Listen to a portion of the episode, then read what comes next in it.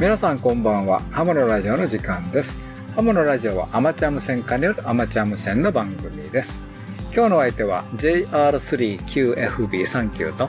はい JR2KHB 須田と。はい JG1ITH リオと。はい JA1WTO 吉原です。よろしくお願いします。よろしくお願いします。よろしくお願いします。今日の話題ですけれどもハムのラジオ気ままトークということでお送りいたします。それでは最後までお付き合いください。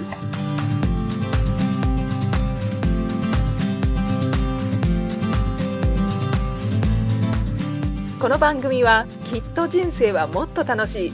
無線従事者免許のアドバイザー QCQ 企画の提供でお送りします。えー、まずはハムのラジオの過去を活用しましょうということでねお便りいただきました。ありがとうございます。えーっとお便りはですね、えー、JH4QGW 佐藤さんからいただきました。ありがとうございます、えー、と、お便りなんですけども、ハムのラジオの過去の放送を活用しましょうということで、えーこんばんは。関ハムでは須田さんと初めてお会いできて、 very FB でした。ありがとうございます、はい。さて、ある OM さんより LOTW について教え教えてほしいのですが、と質問がありました。あこれは過去のハムのラジオの放送を聞いてもらおうと思ったのですが、な、第何回の放送かがわかりませんということで、えーせっかくの資産が凝縮された番組ですので、過去の内容がわかる目次一覧があればいいなと思いました。そしたらお、お願いしますね、ということでね、はいいただいてました。はいこれってはいありますよね。ありますはい。あの何よりですねじ自分でいろいろ探したいのでね この一覧表をつけたっていうのは経緯であるんですけども。そうか、自分自身が、はい。はい、探すのが大変。探。すのが大変なんで、で一応アムのラジオ過去の番組一覧表っていうのがまあ実際あの500回やってるんで500一覧にはなってないんですけどあの50回ずつですね、えー一つのページになってます。でハムのラジオのホームページのメニューのところに過去の番組っていうのがあるんですねこの過去の番組のところをクリックしていただくと、えー過去に放送した番組のページが出てきましてそこに50回ずつ区切ったリンク先が入ってますのでそれぞれクリックしていただけると50回分の一覧表のところに飛んできます、えーで実はメニューのところにマウスのカーソルが乗っかると乗っかるとですねプルダウンメニューでバッと出てくるんですね、えー50回ずつの区切りが出てきますのでそれでもそのページに飛ぶことができますなるほということで、えー一覧表ありますのでねぜひあの活用していただければとど。でもなんか、一覧表から探すのは面倒という方もいらっしゃるんで、はい、そうなんです。これも私自身がですね、一覧表から探すとね、見つからないんですね、なかなかね。で、どうすればいいかっていうと、記事検索の枠を作ってありまして、今のホームページはあの一番上に黒い部分があると思うんですね、黒い帯が。で、その右側の方にあの、記事検索っていうこう枠があると思うんですよ。これ見慣れた枠だと思うんですけど、そこのが検索枠で、そこに何かあの文字を入れていただいてですね、例えば今 LOTW の話出てたので LOTW と入れてあの虫眼鏡ボタンポンと押すと、えー記事をダーッと横断的に検索しまして一覧表あの表示してくれます。なるほええで題名のとこでも検索しますし本文の中のあの言葉も検索してきますので本文あの本文に LOTW って入ってればその文も引っ張り出してきます。ど。なるほど。うんまあ、LOTW 今まで何回か話をしてますよねはい、しますとね。でだから何回か記事が引っかかりますよねはい。何回どころかあのその記事の中の本文で LOTW って書いてあればそれも引っかかってきちゃいますので検索の場合はちょっとあのすかなりの数出てきちゃうんですけどはい題名が LOTW 入ってれば大体 LOTW のお話をしてますんで、まあ、そういう見方をしていただければ大体わかります。だから雰囲気はあのよくネット検索する時の感じではい、同じですね。やってみたら。はい、同じで。で例えば LOTW で O を大文字にしても大丈夫ですか、えー多分大丈夫ですね。うん。はい。うん。あの結構ね、はい。あのインターネットの検索エンジンだと結構いろんな、ちょっと間違っててもね入るし。拾ってきちゃいますよね。まあ逆に、うん、いらんもん出てきますけど、そうなんですよ。うんうん、その割と曖昧検索になってると思います。うんはい。なるほどねはい。はい、えーどうぞごご活用くださいということくですださい。はい。はい、次の話題ですけれども、関東総合通信局、10月5日の発表の報道資料からということでね、はい、えー電波法違反の無線従事者に対する行政処分の実施ということで出ております。えーこの事例ではね、アマチュア無線とのね、あの、記載はないのですけれども、まあ一部ちょっと、ちらっとあるんですけど、あの、基本的にはもう許可されてない無線設備を使って運用でも、監視により違反が発覚するとはい。いうことで、もうこれ発覚ですからね。えはい。ということでね、関東交通のとこ出てます。で、あの、違反の概要は、まあ先ほど言った通りなんですけども、処分の内容がですね、26日間の無線従事者、第4期アマチュア無線技師括弧の従事停止ということで、うん。あの、なんか違反とかの中身はわかんないんですけども、処分がひょっとして無線従事者4アマを持ってたからかな？4アマのに対して処分が出てるんで、うん。もうおそらくこの方アマチュア無線局に対する処分だとははい。思ってるんですけど、そうですよね。そうはっきり書いてないのでね、そうですここに、ね。ええはい。推測なんですけど、はい、ただあの、まあ、この、まあ、3月以降ですね、今回のあの法律改正、特に9月25日が一番多かったんですけど、あのよく、まあ、ディレクターもおっしゃってるんですけども、あの、非常に表示がね、1AF とか 2AM やったっけ、うん。とか非常に単純になってるんですけれども、はい。これは全て、えーいわゆるあのアマチュア的包括免許ではないということをはい、よく覚えておいてほしい。というのは、えー自分で申請した無線局ですね。はいこの無線設備、無線局の内容の中でしか運用はできないんですよね。はい、ということなんで、あの、まずあの申請時もね、気をつけて。そうですね、で申請を自分である程度覚えておかなくちゃいけないので、そうそうそうそう。ええ何か紙に書いておくってことをしておいた方がいいかもしれないですね。はい。ということでね、は、はいいあの、皆さん、あの、気をつけてください。はい今日の話題は、ハムのラジオ、気ままトークということでね、はい。私が一番まずいかもしれませんけど。気ままで。えそれでは最後までお付き合いください。無線従事者免許のアドバイザー QCQ 企画では一山一陸徳を国家試験で目指す方に向けた通信教育講座を行っています効率よく学習できる教材。定期的な模擬試験とピンポイントな解説で受験生の皆様を強力にバックアップします。一山一陸徳の国家試験を受験される方。QCQ 企画の通信教育講座で合格を目指しませんか？詳しくはウェブで。QCQ で検索。はい。ということで、ハムのラジオ、今日はね、気ままトークということでね、えーっと、台本なしです。台本なしです。はいどうしてこんな話題に突然なったのかという。まずそこからですねあリ。スナーの方は、あの、言わ、これ言わないとですね、ネタ切れになったんじゃないかって言われる可能性がいや、あの、半分そのくらいそうなんですけど、え805丹波で放送させていただくようになりまして、ちょっと気分も新しくなったので、何かうん新しいことやってみたいなと。新しいこと、そういえば我々、あの、フリートークしたことないなと思ってですね。確かに完全にテーマゼロってええ、なかったかもしれないですね。そうですよね。だからやってみっかっていう感じです。はなるほど。というよりむしろね、ええ我々これ収録してますけど、い。はい今これ録音してますよね、はい。これが始まる前と終わった後に、ええ、わ我々がいかに自由に喋ってるかというところなんですねそうですね 好。きなことをそれがそのまま今回は番組になってるという感じです。そうそうそういう内容が非常に楽しいということもあるんで、はいはい。その辺を聞いてもらうのもいいかなとこういうのもあるんですよあありね。ますね。そううです。んでこれがアマチュア無線の楽しんでる我々の本音がいっぱいそこで出てるとこがあって。ええ、すごい本音もありますけど。はハムのラジオ、ラグ中ですか はい、そそううでですす。ね。ただあのお聞かせでできないような内容もあるんで、うん。まあ、そういう話題でじゃないところをはい、喋りたいなと。こういう感じなんですね。そうしましょはい、はい。ということでね、ええ。ーまあ、せっかくなんで、最近、サイクル25でね、コンディション良くなってきてますけど、う。はい。はいはい。ここら辺は皆さんいかがですか？ええあの50はあんまり聞かないんですけど、うん28がいいですねそうなんですよ。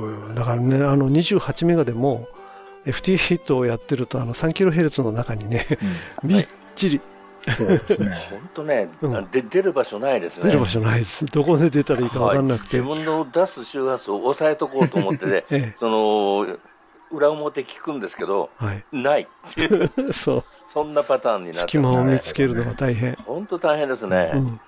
で、特に私もあの、6メーターがね、あの、GP だったと過去形にしちゃいますけど、これはまた後の話題で、うん、ちょっとアンテナ変わったのもあって、あのー、6メーターもたまに聞くようになって、今日今あの、実はこれ収録してる最中に、6メーター聞いてるんですけども、ええあの、皆さんね、DU7 の方をね、呼んでるんですよ。はいはい。うん。うん。えんで、こあの、ちょっとこの収録の前にね、DU7 って、え、珍しい？ってみんなに聞いたら、別に珍しくはないんだけども、あの、HF やってる人間にはね。ところが6メーターで DU というとほとんどない、わ割と少ないですよね。割と少ないみたいですね。うんうんあの、VK まで行くとね、結構、VK はね、意外と取れるんですけど、うんまあ曲数も多いんだと思うんですね。あ、うんなるほどね。うん。でも DU も HF でやってる限り曲多いんですけどね、うん6メーター少ないんかな。割と少ないですね。うん。というのでね、今なんかびっちり DU7 の曲がね、入ってますわ。びっくりしてんちゃいますか、向こうん。う。うんで、それとね、最近特に気になるのはですね、あの、え普通のフォンでやってると自分の耳 S がほとんどじゃないですか、リポートを送るのが。で、FT8 って明らかに、その、ノイズのとの絡みはありありますけど、うん数字で現れるじゃないですか。はいはいはい。相手の曲の強さ、こちらがどんだけで言ってるのか。うん。で、最近リポートがものすごくいいように思うんですよ。あはい。私もそれは思います。はい、特にハイバンド。ハイバンド。うんで、24メガ、28メガ用で更新すると、うん。時々プラスの30とか20とか25 とか見えるんですよ。あ、ローカルより強いって。海外の曲でそんな感じなんですね。で、私がもらうリポートも最近パワーを30ワットに抑えてるんですよ。にもかかわらず、プラスでもらうことが多いんですよ。えーそうですか。はい、北米とかヨーロッパあたりからプラスでもらうんですよ。あれ？っていう感じで、すごい時は30ワットにうちのヘックスビームでも、うん。プラスの10いくつとかってヨーロッパからもらったりするんですよ。すごいな。でそれ3ワットでもプラスで帰ってくるってことじゃないですか。そうです、そうそうそうそう、そういうことなんですよ。すごいなということは、よっぽどコンディションがいいのか、うん。であの電離層の反射の吸収率が少ないのか、はい。うんという感じで、やっぱりコンディション非常にいい、トータル的にいいのかなと。ということはあれですね、逆に考えるとそのヨーロッパとか北米の、うん。まあ必ずしもそんなに設備すごくないよっていう、まあ日本でいうとこの、あまあはい。アパマンみたいな人たちが、はい、JA との、あるいはそうん。のアジアとの DX 楽しめてる状況にあるってことなんでしょうね。そうだと思います。あのはい。け。今朝も28ちょっと見てたんですけど、うんあのアメリカの深いところ、東海岸から真ん中あたり、うん。えーミドルイーストあたり、まあ、9とか8とかですね、でもう1、2、3、4が結構強いシグナルで入ってましたんで、ええやっぱりいいんだよねっていう実感ですね。実感ですね。あの、まあ、6メーターにとどまらずね、2メーターとかもね、開けるともう本当もう対応とか、まあ、あの、そんなむちゃくちゃ飛ばないんですけども、うん飛ばないというか、私はと飛ばしてないんですけど、聞こえるんですよね。最近なんかオーストラリアとできたって話聞きましたね。なんか本当に周波数疑っちゃいますよね。うんそうですよね。うん。あの V があの HF の感じで、U が V の感じになってしないかと、そんなね、錯覚もしそうですよね。だから、あの、まあ、逆に言えば、あの、今の、この、あの、丹波さんとかね、から、成田さんええの放送しているところも、あの、えっと、大体、F- FM の周波数なんで70メガ、80メガなんで、はいはいこれがまた海外の曲被るんですよね。あ、こう、こうよくなってありますね。うんそのイースポシーズンですけど。そうえだから、それもある、ありでしょうね。え 最近あの、その FM の保管放送って言うんでしたっけ、うんはいはいあの、AM の曲が FM でもやってますよね。はいはい。あの、ワイド FM って言ってる。あそうそうそうそうそうあの我々とは違う意味でのワイド FM って言ってるやつですよね。はい。あそこがね、90メガとかの上の方を使うようになりましたよね。昔のあのアナログテレビとかあったところのああそうたりとかそうそうそうですね昔の FM のラジオにないんですよね、あの周波数。そう、あ、昔のないんですよ。うん、アメリカ、輸出とかね、そういうのやないと。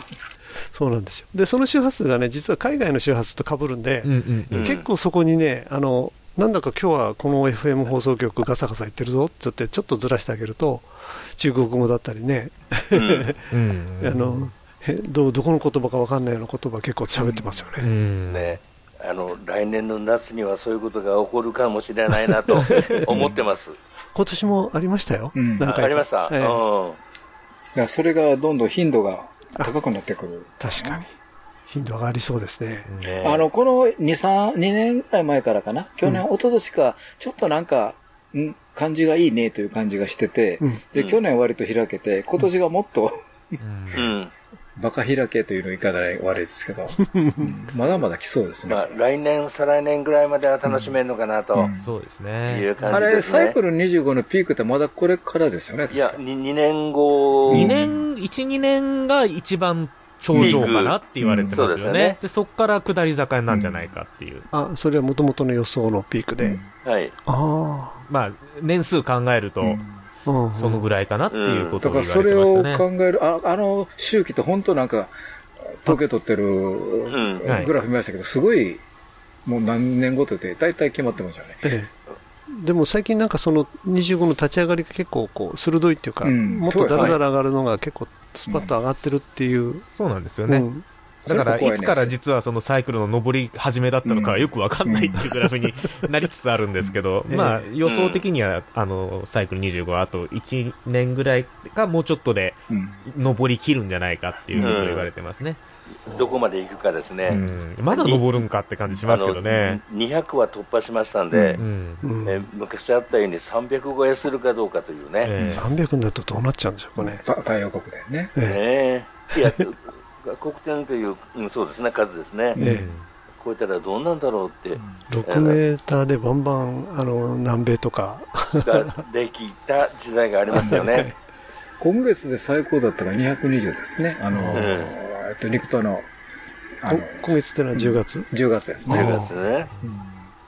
あでもなんかもうちょっと前は210があるかって、そそれじゃ一月分しか載ってないんで、ここのあのあれに。はいももっと長期の未来にです。だから、そういうのがありますからね。太陽も活発で、あの、ほいからあと磁気嵐とかね、ちょっと業務に妨害するようなものもそう出てるんですよね。出てきまうん。うん。まあ、それは副産物ですから、しょうがないです。まあ、どっちまあが自然のものですからね。ね。うん。我々が起こしてるわけじゃないので、何もないから、うん、そうですよ。コンテストの時になると磁気嵐が出るっていう俗説はありますけど、ああります。ありますけどもね。はい。大体国際的なコンテストの日に時期嵐起こるというね、もうあるあるですよ。あるあるですねもう嫌味ですね。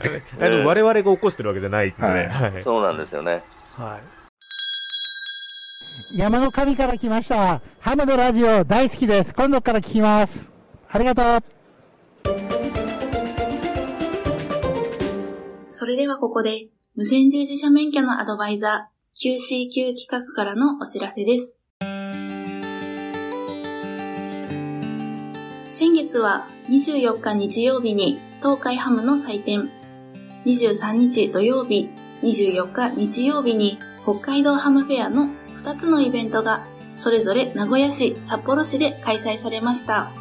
QCQ 企画のブースに遊びに来てくださった皆様、ありがとうございました。特に今年は QCQ 企画初北海道での4アマ講習会を開催したこともあり、海を越えて北海道ハムフェアにも初参戦いたしました。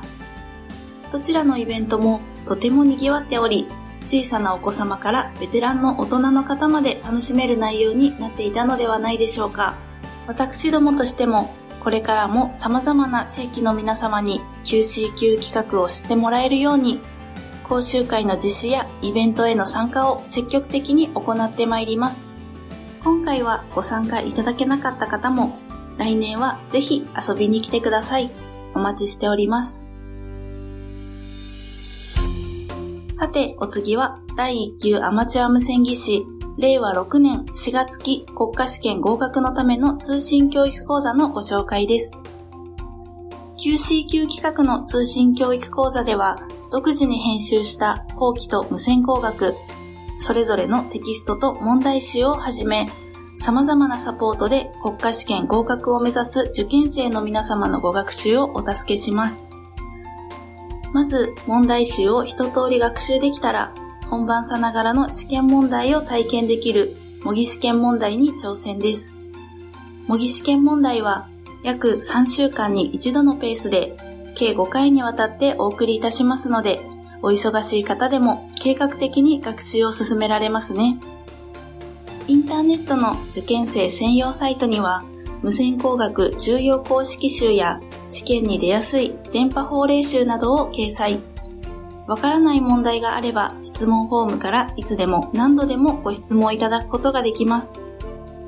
専任の講師が皆様からの質問を一つ一つ丁寧にお答えしますので、ぐっと理解が深まります。ぜひご学習にお役立てください。第1級アマチュア無線技師令和6年4月期通信教育講座のお申し込みは10月6日からスタート。12月末まで受講生を募集しております。QC 級企画の通信教育講座で上級ハムを目指しましょう。お申し込みはホームページからお待ちしています。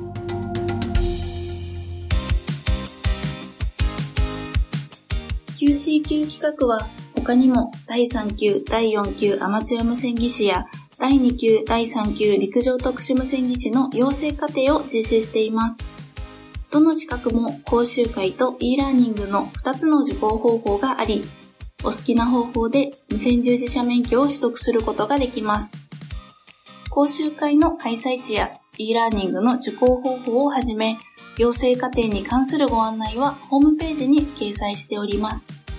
また、ホームページにはアマチュア無線の基本的な知識をご紹介するアマチュア無線って何だろうのページや無線従事者免許を取った後に読みたいアマチュア無線の楽しみ方、覗いてみようアマチュア無線の世界などのお役立ちページも掲載。また、あなたの街のハムショップを除くと、お近くのハムショップを確認できるだけでなく、QC 級企画の養成課程がお得に受講できちゃうかもしれません。リニューアルして今までよりもっと見やすく、お役立ちページ満載な QC 級企画のホームページをぜひご覧ください。QCQ で検索。QCQ 企画は無線従事者資格の取得を目指す皆様を様々な形でサポートいたします。お電話でのお問い合わせは東京03-6825-4949東京03-6825-4949まで平日9時半から16時45分の間で受け付けております。以上、きっと人生はもっと楽しい QCQ 企画からのお知らせでした。Radio Narita 83.7. はい、ということでね、もう前半からコンディションで飛ばしちゃいました。飛ばしちゃいました。我々のトークもコンディションがよく、よくはいですね、はい。はい。ちょっと別の観点で、あの、須田さんのヨタのニュージーランドの話がなんかあるということで。あ、ヨタのニュージーランドの話ですか？いやよよまあまあ、ニュージーランドに限らず、ヨタ、ヨタ話で。あヨタ話ですね。うん。あのいろんなヨタ話はあるんですけども、本当にヨタ話って言うとヨタ話になっちゃうんですよね。ヨ タヨタ。あのーまあ、結構世界各国にこのご当地ヨタができてきて、結構久しいんですけど、まああのー今、リージョン1はもうリージョン1でもう盛大にやってるわけですが、あとリージョン2がありますね、あのアメほとんど北米中心で、まあ、多少中南米もあか加わってるのかな、あのそれはもう IRU とは独立に、えーユース・オン・ジ・エアっていう、またちょっと名前を変えてですね、うん。ロゴは似てるんですけども、えーやってる組織があって、で、リージョン3は国ごとだったんですよね。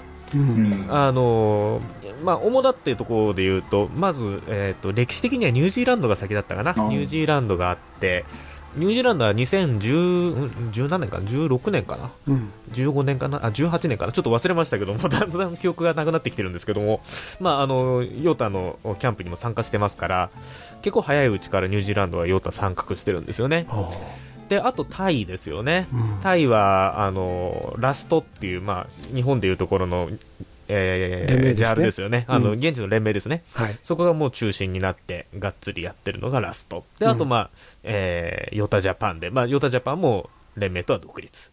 うんですね。ニュージーランドも連盟とは独立。うんで、えーやってるんですけども、ついにですね、えーヨタリージョン3っていう言葉が最近だって出てきたんですよ。おリージョン3ですから、あの、はいアジア、アジア、オセアニア地域ですか。はいはい。ですから、今言ったようなタイとか日本とかニュージーランドとか、あとまあヨタっていう組織にはなってないですけども、韓国の若者だとかですね、えあの東南アジア諸国の若者とか、あのそういうところも含めてヨタリージョン3っていう取り組みをやろうといいますか、まあ、そのヨタリージョン3ってキーワードが出てきましたと。うんで、今年の10、今年の10月っていうのはもう今月、月ですね。今月の末に、ヨタリージョン3キャンプというのをやることになったそうです。パチパチパチパパチパチチパチパチですね。はい。えっ、どことと、でやるんですかタイですね。主催はタイあータイなんでねですすね。やっぱり連盟が、あの、頑張ってるところが強いというところでですね。うんうんえータイのパタヤという、まあ、あの、あ結構リゾート地らしい。えリゾート地らしいんですけどね。はい。えーそこで、え2泊3日かな、えーやると。なるほど。はい。それが10月の末にあって、日本からもなんと、うんえ2名、若者参加行くんですね。予定ということで、大学生2人ですね。はい、行くということで、またこれもちょっと番組にその2人を呼んでいろいろインタビューとかしたいなという。あぜひぜひはい。まだ本人たちに話してませんけど、ふわっと思ってるというようなことでですね。うんまあ、あの、徐々に徐々にこう、若者も、おなんですかね、アジアの中でもこう、いろんなコミュニティができてきたなと、うんえーいうところが最近のヨタ話最新事情と いうところですよね。そうですね。また今度、まあ、これをきっかけになのかどうかわかりませんけども、ね、若者の取り組みも、まあ、ヨタに限らずとも、日本でもどんどん活発に、ね、なっていけばいいかなとは思うんですけども、うんうん、なかなかやっぱり法律とか法令とか、この間変わったところも、前向きではあるんですけども、一部厳しくなったところもあったりして、なかなか思うようにいかないなっていうのは最近思っている、今日この頃、皆様いかがお過ごしでしょうかっていう感じですね。そういうことね。うんなるほど、なるほど。うんなんか、あの、ちょっと旗から見ると、あんまり若い人が積極的に飛びついてこないなっていうのがあるんだけど、やっぱりアマチュア無線を知らないからなんでしょうかね。えー、どうなんでしょうかね。私もだんだんその辺がよく分かってなく、な、分かんなくなってきたなってところもちょっとはあるんですけども、うんやっぱり、いろいろその世の中のその面白いものっていっぱいあるし、情報の取り方もすごく変わってきてると思うんですよね。うん。で、例えばその、ちょっと、ほんのちょっと前まで YouTube だ、Twitter だとかやってましたけども、うんまあ、Twitter はね、いろいろ、じょあんな状態になってますし、ごちゃごちゃになってきたもんねごちゃごちゃになってますしね。で、YouTube も、YouTube も結局自分がこの情報を取りに行きたいと思わないと取れないですからね、その情報が。なので、もうちょ、ほんの5年ぐらい前はもう YouTube と Twitter で情報出さなきゃダメだってなってたんですけども、それやってもダメなんじゃないかなっていう状態になってますよね、世の中的に。だからすごくその情報の出し方って難しくなってきてるって、特にそのアマチュア無線なんて言葉、Google に10代、20代の人がいきなり検索するワードじゃないので、なかなか。そう、そうですよね。そこはやっぱりさらにこの5年で難しくなったところなんじゃないかなっていう気はしますよね。あの、カンハムとかね、子供さん向けのいろいろなイベントやってるんですよね。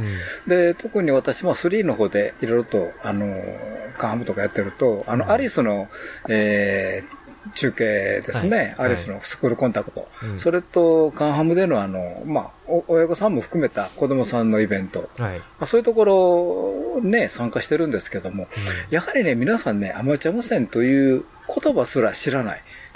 うん、知らないでしょうね。知らないですよ。うんで、うんえっ、と、アリスの場合は、あの、まあ、小学生が、まあ、結構多いんで、で、そこに、まあ、あの、当然な親御さんをついて来られるんですよね。うんあの、お父さんお母さん。まあ、子供だけじゃちょっとやっぱり、うん、まずいんでということ。そうすると、なぜかお父さんお母さんによく受けるんですよ。あ はい。だから、お父さんお母さんも知らないと。アマチュア無線というものそのもの。あ、うん。うん。だから、僕ら、ちょっと、年いっちゃうと、昔のことを言うんで、あれなんですけど、あの、小学校とか中学校とかの雑誌にね、ハムになろうっていうのが載ってたんですよね。昔載ってましたけどね。はまあ、今まず雑誌って取らないですよね。ああ雑誌撮らない。あ、そうだよね。雑誌見ないんだよね。だから、そあの、すごく情報の得得方がその選択的になってるっていうんですかい。ね。そう。うん。その、よく言われる新聞とネットニュースの違いなんですよ。うん。新聞ってこう、どさっと見たときにいろんな情報が一目には、一目に入ってくるから、まあ、そういう意味でスコープが広く、浅いかもしれないけど、スコープが広く取れると。うんでもネットニュースって自分のその興味のある記事しかクリックしないでしょっていう、そういう違いはすごく、あの、一時が万事で、うん。そういう、その、さっきも言いましたけど、情報の出し方といいますかね、あの、ものを知ってもらうっていうのがすごく難しいうん。時代になったかなっていうのは、つくづく思いますよね。うん。情報のね、あの、し質と形態が変わってきてるんですよね。う。うんん。で、それを受け取る側の価値観も変わってきてるんですね、うんだから自分にいらないものはもう見ようともしないうん、ああ、なるほどね。必要なものものだけ取りに行くっていう世界になってしまったんですね、うん。だからあの知識の幅ということを考えると今の人の方が幅が狭いような気がする。うんあのむ今までは無理やりに情報がえ入ってきてた。うん。今は無理やりに情報を入れる術がない。うん。したがって知識の幅が広がらない。という状態になってるのかなと社会全体が、そうですね。いや。気がしますねあのー見る目が厳しくなってますからね情報を受け取る側の。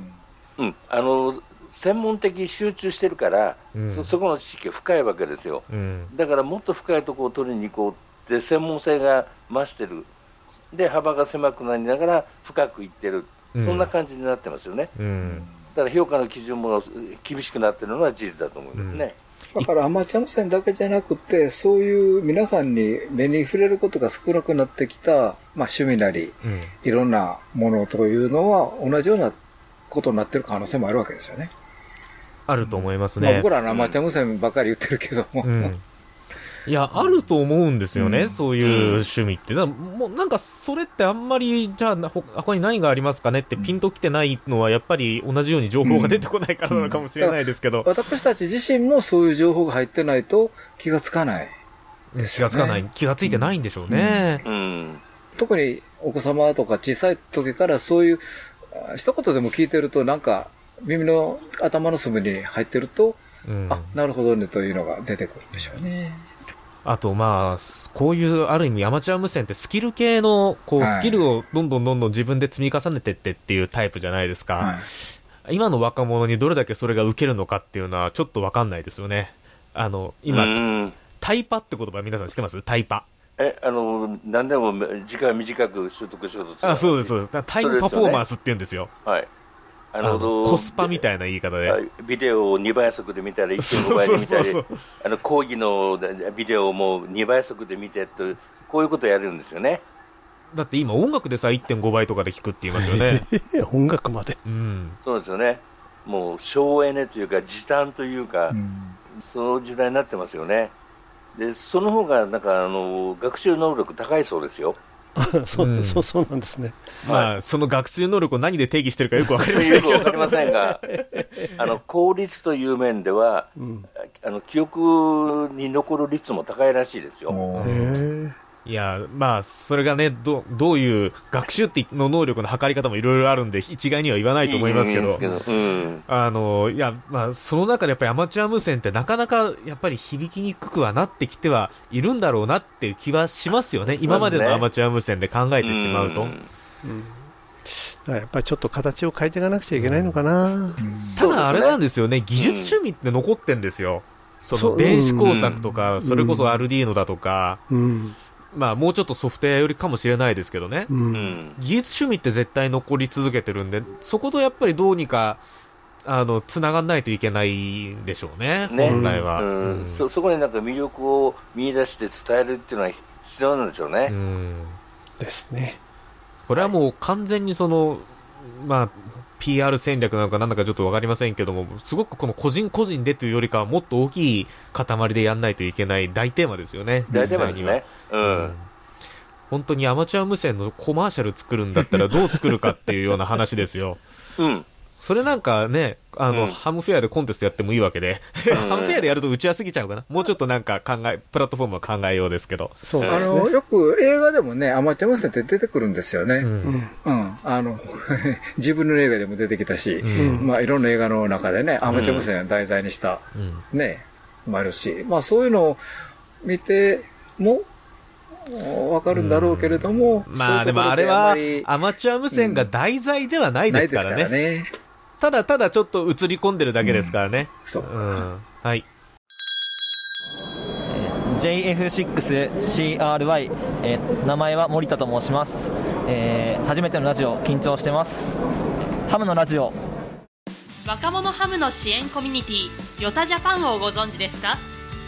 ヨタジャパンでは私たちと一緒に活動する若者会員を募集しています10代20代の皆さん楽しみながら新しいアマチュア無線を作っていきましょう。若者をサポートする三女会員も募集中です。詳しくはウェブサイトで。一般社団法人ヤングスターズオンジエアジャパンでした。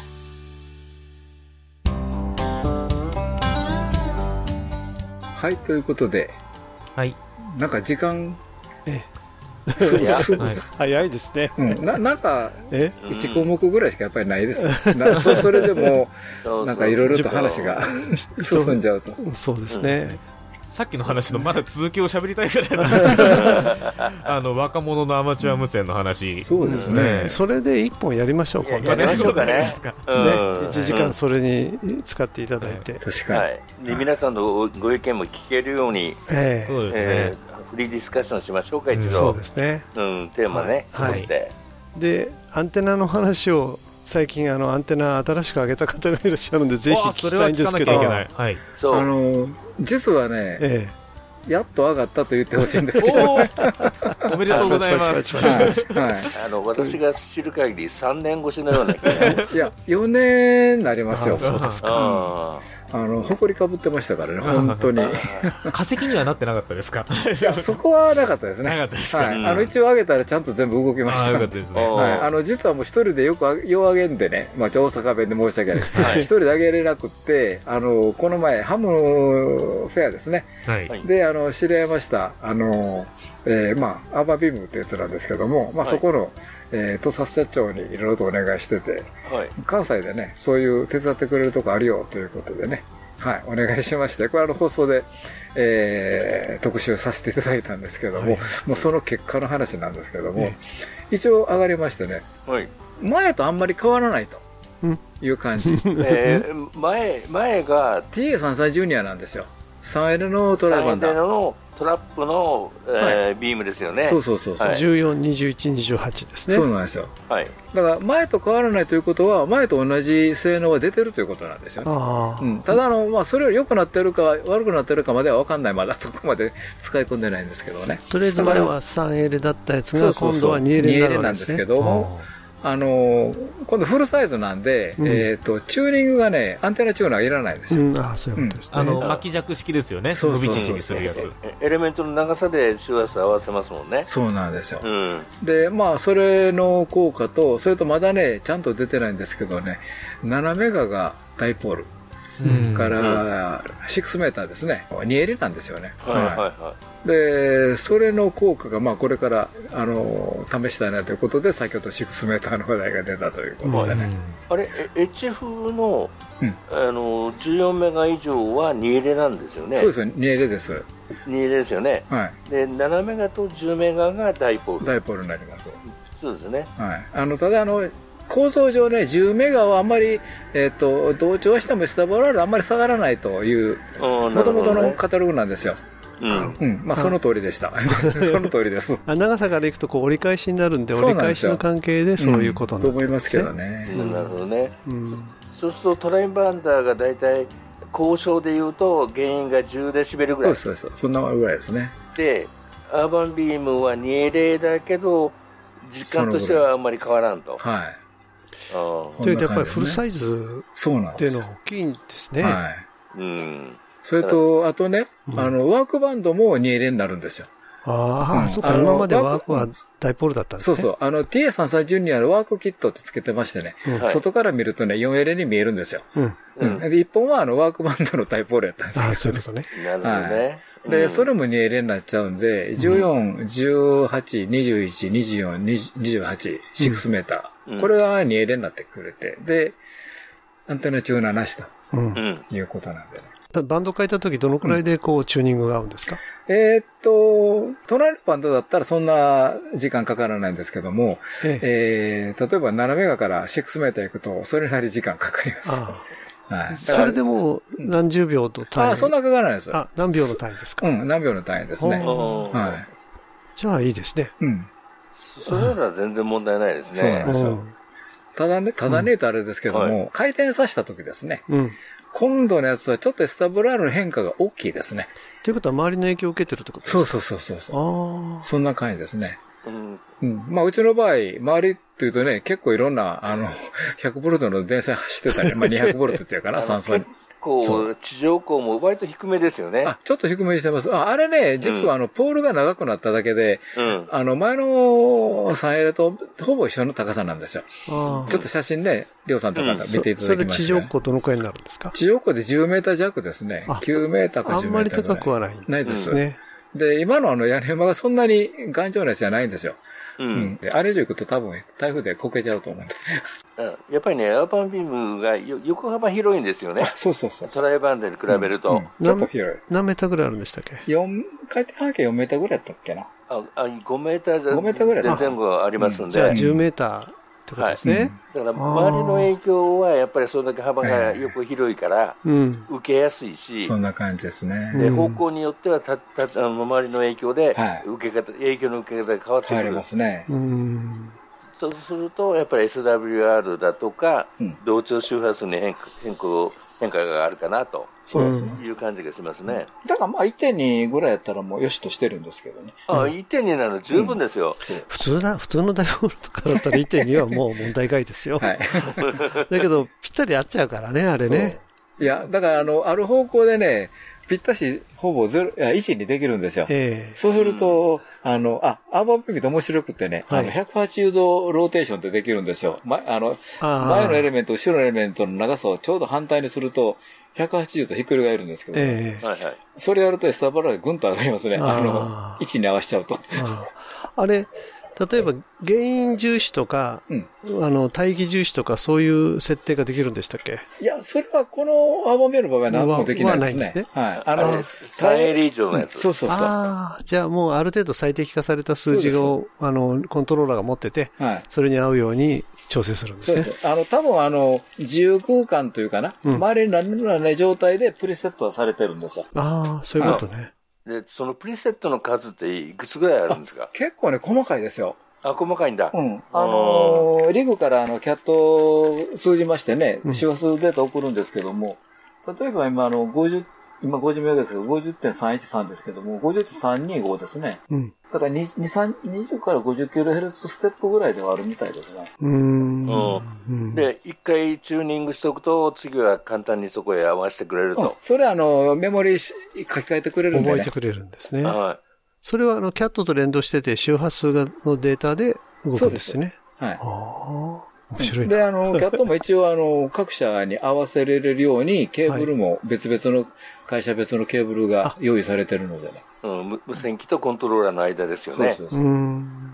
リニアと繋ぐと、のと同じようなもんですねあで。す。で、あの、私はあの、アイコンは使ってるんですけども、アイコンの場合はもう、あの、あえっ、と、えー、二二進の線というかな、あのシリアルで、うんうん、シリアルでやるんで、あの、そのままパラにつないでちゃんとすぐ動けましたけど、あうん、普通のあの、キャットの場合ちょっとしんどいかもしれない。あの、いろいろつなぐのはね。あ。うん、うん。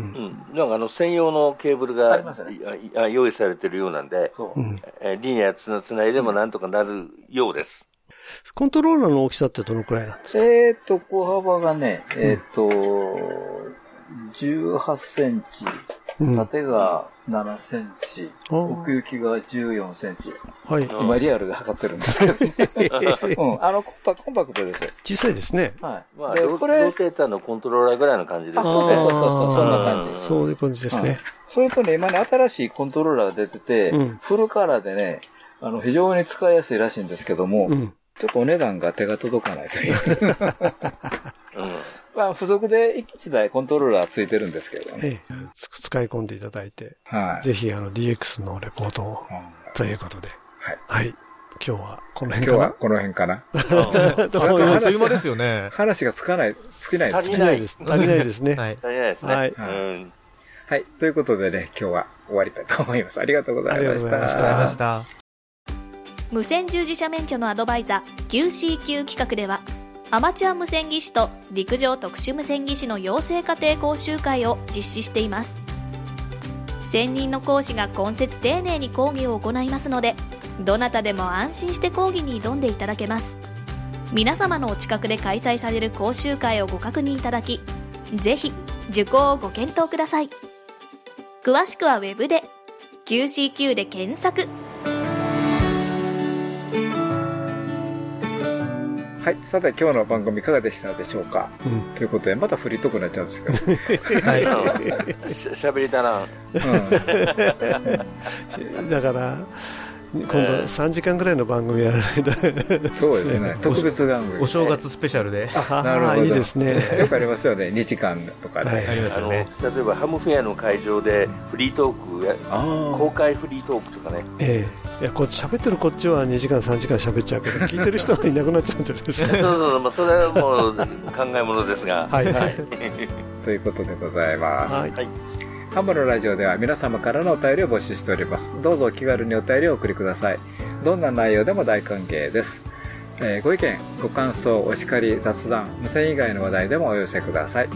お便りの受付は、えーメールの場合、ハムアットマーク、 hamsradio.net、 ham アットマーク、hamsradio.net、ハムアットマーク、 hamsradio.net です。えーまた、あの、ホームページにありますメールフォームからもね、お送りいただけますので、そちらの方もご活用ください。はい、今日はどうもありがとうございました。今日の相手は JR3QFB39 と、はい JR2KHB スタートはい JG1ITH リオとはい JA1WTO 吉原でした。また来週お会いしましょう。はい、73さよなら。さよなら。